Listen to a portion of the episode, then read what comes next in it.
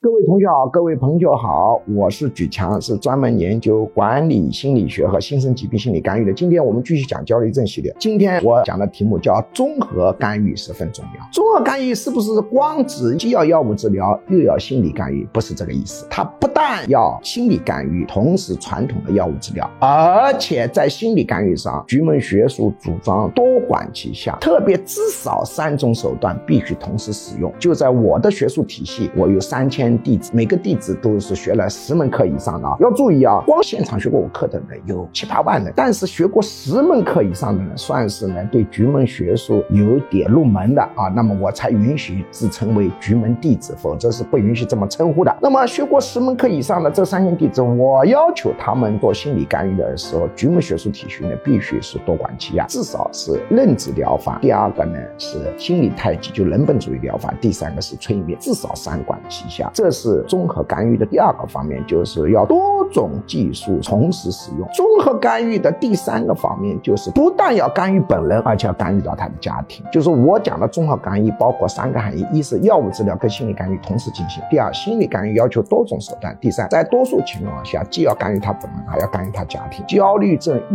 郁症的综合干预都是非常重要，这也是局门学术体系的强制要求。